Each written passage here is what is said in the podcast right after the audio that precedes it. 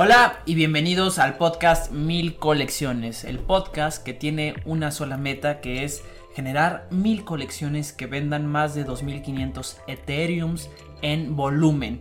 Y tenemos una fecha límite, la fecha límite es diciembre del 2060. Serás tú esa persona que va a lograr crear una colección que venda más de 2500 Ethereum.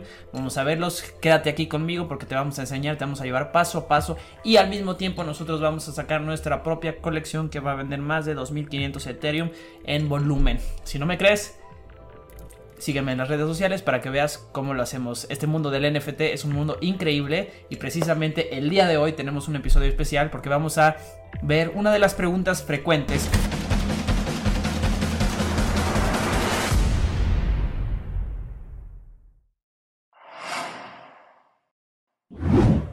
Tengo aquí en mi mano una hoja con varias preguntas que saqué de YouTube de los videos y son preguntas que la gente hace normalmente, entonces vamos a responderlas.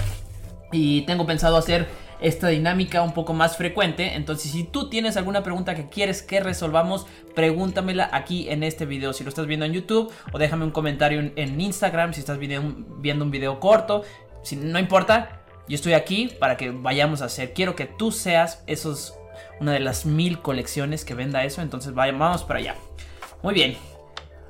Esta pregunta. Muy bueno, gracias. Si no vendí mi NFT, para ponerlo a la venta de nuevo tengo que pagar la tarifa de nuevo. Y si compro un NFT, ¿cómo sé si a, futuro podré obtener ganancias? Bueno, aquí son dos preguntas.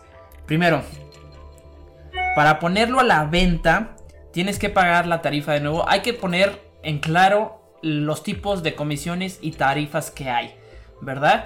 Muy probablemente estamos hablando aquí del marketplace principal que es OpenSea, porque hay muchos Rarible, hay Mintable, etcétera, etcétera, ¿no? Pero en esta pregunta, hablando en específico del más grande, del, Open, del OpenSea, del marketplace OpenSea, cuando tú quieres poner a una venta, hay una pequeña comisión, que es una comisión de cuenta. Esta comisión de cuenta se hace una única vez y varía dependiendo del tipo de gas. Y si la tienes que pagar, y esa todos los tenemos que pagar si queremos poner algún NFT o algún ítem en venta. Entonces tenemos esa pequeñita, pequeñita pequeñita comisión que la tienen que pagar todas las cuentas, ¿verdad? Y la otra es muchas veces tenemos que pagar para poner en venta por cada colección. Ahora, esto no aplica para todos, no aplica para tu misma colección, aplica para colecciones externas. Supongamos que tenemos una colección de changos, cyberconks y una colección de, de monitos animados, los CryptoPunks. Entonces tú, si quieres comercializar esta colección, vas a pagar el fee de esta colección. Si quieres comercializar esta otra, que creo que los CryptoPunks funcionan de una manera distinta. Realmente no he comprado ahorita ninguno. Estuve a punto de hacerlo, pero bueno, tendrías que pagar la comisión para comercializar algún NFT de esta colección. Entonces son dos tipos de fees. El primero, el de tu cuenta en general para que puedas publicar y el segundo en el que para que puedas publicar en cada una de esas colecciones. Si tú estás haciendo tu propia colección, ese fin no existe, entonces te lo puedes librar de ellos. La segunda pregunta es, si compro un NFT, ¿cómo sé si a futuro podré obtener ganancia? No puedes saber. Entonces aquí, acuérdate que los NFTs sí sirven para tener como una inversión, pero no es el único uso que se le puede dar a un NFT. El NFT es arte digital que está hecha o que está registrada en el blockchain en la cadena de bloques, que es la tecnología. Entonces sí sirve como un instrumento de inversión, sin embargo no se puede saber porque nadie puede conocer el futuro, sí se puede especular, sin embargo es algo especulativo si lo quieres hacer así. Entonces si vas a invertir, no es recomendación de inversión, pero solamente el dinero que puedas perder, inviértelo. Pero si lo vas a comprar por gusto, está excelente, cómprate aquellos que te gusten, es arte que al final de cuentas muchas veces va a ser valuado y la mayoría de esos no va a valer ni un solo centavo, entonces ten mucho cuidado a la hora que compres. Muy bien. Buen video. Tengo una duda. Si quiero crear un NFT a partir de un cuadro físico pintado por mí, como el tuyo del mono, ¿cómo podrías hacerlo si no tengo una versión digital actualmente del cuadro? Gracias. Ok. Un cuadro físico es muy distinto a un NFT. Y aquí es algo donde entra esto. Te, te, voy a, explicar de la siguiente manera. Imaginemos ese cuadro que tú tienes, ¿no? Es un cuadro de la iglesia de París, la señora de nuestra dama, este, Notre Dame, ¿no? Ok, entonces tienes ese cuadro de Notre Dame y tú a la hora que haces un NFT ya tienes una versión que son distintas. Esa versión no tiene nada que ver con la versión física. Entonces tú puedes vender el NFT y puedes poner un comentario de que aquel que compre la versión digital va a recibir la versión eh, física del cuadro, pero no es obligación. Y otra cosa, otra cosa, además, ese NFT está solamente en la cadena de bloques donde tú lo estás poniendo, en el blockchain. En este caso, si la usamos en, en OpenSea, en este momento sería Ethereum. Después va, van a permitirse varias cadenas de bloques. Sin embargo, en cada una de esas cadenas de bloques podría haber otra versión distinta. Inclusive en la misma podrían haber similares, ¿verdad? Pero lo que quiero que entiendas es que cada propia cadena de bloques tiene su propia serie de NFTs y sería distinta la física o la de otra cadena de bloques. Muy bien, excelente información. Entonces el pago de mi producto sería en Ethers y me llegaría a mi cuenta Metamask y cómo lo cambiaría a dólares para retirarlo. Perfecto. Sí, el pago de de tu NFT sería en Ethers. Si tú lo publicaste en venta en Ethers, puedes publicarlo en muchas otras monedas que son disponibles en una versión de Ether que está wrapped o está como envuelto. No sé cuál sea la palabra en específico en español, pero es Wrapped Ether que vale lo mismo. Puedes publicarlo en bananas, puedes publicarlos en, en, dólares digitales. Hay muchas monedas, pero si tú lo publicaste en Ether como venta, vas a recibir Ether en tu Metamask con la cartera digital que esté conectada al OpenSea. ¿Cómo lo cambias? En el caso para el mundo latinoamericano, hay una plataforma que se llama Bitso, que es muy buena. Ahí puedes mandar el Ether a Bitso. En el Bitso lo conviertes a pesos mexicanos, pesos argentinos o los pesos que tú quieras. Ahí muchos de los países latinoamericanos están soportados. Y de ahí lo mandas a tu cuenta normal, tu cuenta bancaria o el dinero fiat. Fiat es el dinero corriente que utilizamos normalmente, los dólares, los pesos, los, los, los, pesos chilenos, los, todos esos es dinero corriente que utilizamos normalmente, ese. Entonces sí se puede hacerlo y realmente hay que pagar las pequeñas comisiones de transporte, pero no hay ningún problema por hacerlo. Una pregunta, yo hago bits de rap, así puedo venderlos creando NFTs y poniéndolos a la venta o subasta. Claro, la música es uno de los formatos que están permitidos en el mundo de los NFTs. Entonces, de hecho, hace un par de videos vimos cómo compramos un NFT que era un pequeño audio. Entonces, si tú haces beats de rap, puedes hacer ese pequeño audio, ponerlo en NFT y, venderlo. Claro que se puede y es de hecho común. Muy bien. Dos dudas. Cada vez que subo un NFT tengo que pagar algo y cuánto. Si logro venderlo, como lo cobro? Muchas gracias y saludos. Muy parecidas a las preguntas anteriores. Cada vez que subes un NFT, si es de tu propia colección, no necesitas pagar nada, ni siquiera el fee de mint. ¿verdad? Existe el fee de la cuenta para que la uses, que es indistinta. Ese todos los tienen que pagar en este momento en OpenSea.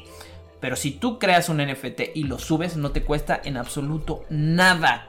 Nada, nada, nada. Y eso es algo importantísimo porque esto nos invita a crear. Hay que seguir creando, hay que seguir sacando y hay que seguir dando utilidad. Parte de todo el podcast, esto que estamos haciendo, es buscando cómo, cómo darle utilidad a esos NFTs. ¿A qué me refiero con utilidad? Si tú eres, tienes un gimnasio y sacas 100 NFTs que equivalen a membresías, le puedes decir, solamente los que tengan este NFT van a poder entrar a mi gimnasio. Y ya le dice una utilidad en el mundo real. Si tú tienes un, un negocio de bodas, entonces tú puedes decir, ok, yo voy a certificar todas las bodas y me voy a pasar por el arco del triunfo a todos los, todos los estados que emiten certificados de compromiso, de, estar, eh, de estar casados, de matrimonio. Y voy a certificar yo por medio de un NFT que tú vas a emitir que dos personas están casadas. Entonces, cuando están casadas, haces ese NFT, le mandas uno a una persona, le mandas otro a otra persona, y eso va a decir que ya están casados, ¿no? Entonces, aquí hay mucho, mucho lugar por donde se puede explorar en el mundo, en el mundo real. Y eso es lo que está importante. Gary Vee, por ejemplo, en sus NFT, su colección de Friends cada NFT te da acceso a sus conferencias, al menos durante tres años. Entonces, si tú tienes un NFT de Gary, es como si tuvieras un boleto para tres conferencias o una anual durante tres años. Esto le da un uso. Él hizo unas, unos NFTs que, que, sirven para jugar boliche con él, para salir en su podcast, para ir a desayunar, comer, cenar con él. Entonces hay que darle una utilidad, que es aquí donde viene el uso de la tecnología grande, de todo esto. Y es impresionante. Y aquí es donde tendría más valor. ¿Ok? Uh, consulta, ¿tiene que ser Metamask o podemos usar otras wallets? No tiene que ser Metamask. Metamask es una de las carteras que son muy simples y muy útiles porque son compatibles en todo el entorno NFT. Pero también puedes utilizar otras como son Bitsy, Formatic, Wallet Connect.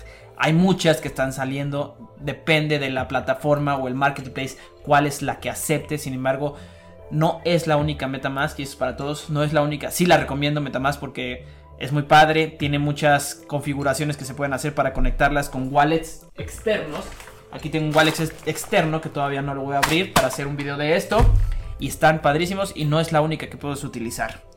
Ok, ¿cómo se pone el precio de venta? Dentro de cada NFT hay un botón en azul que dice en inglés, si lo tienes en inglés, que dice sell.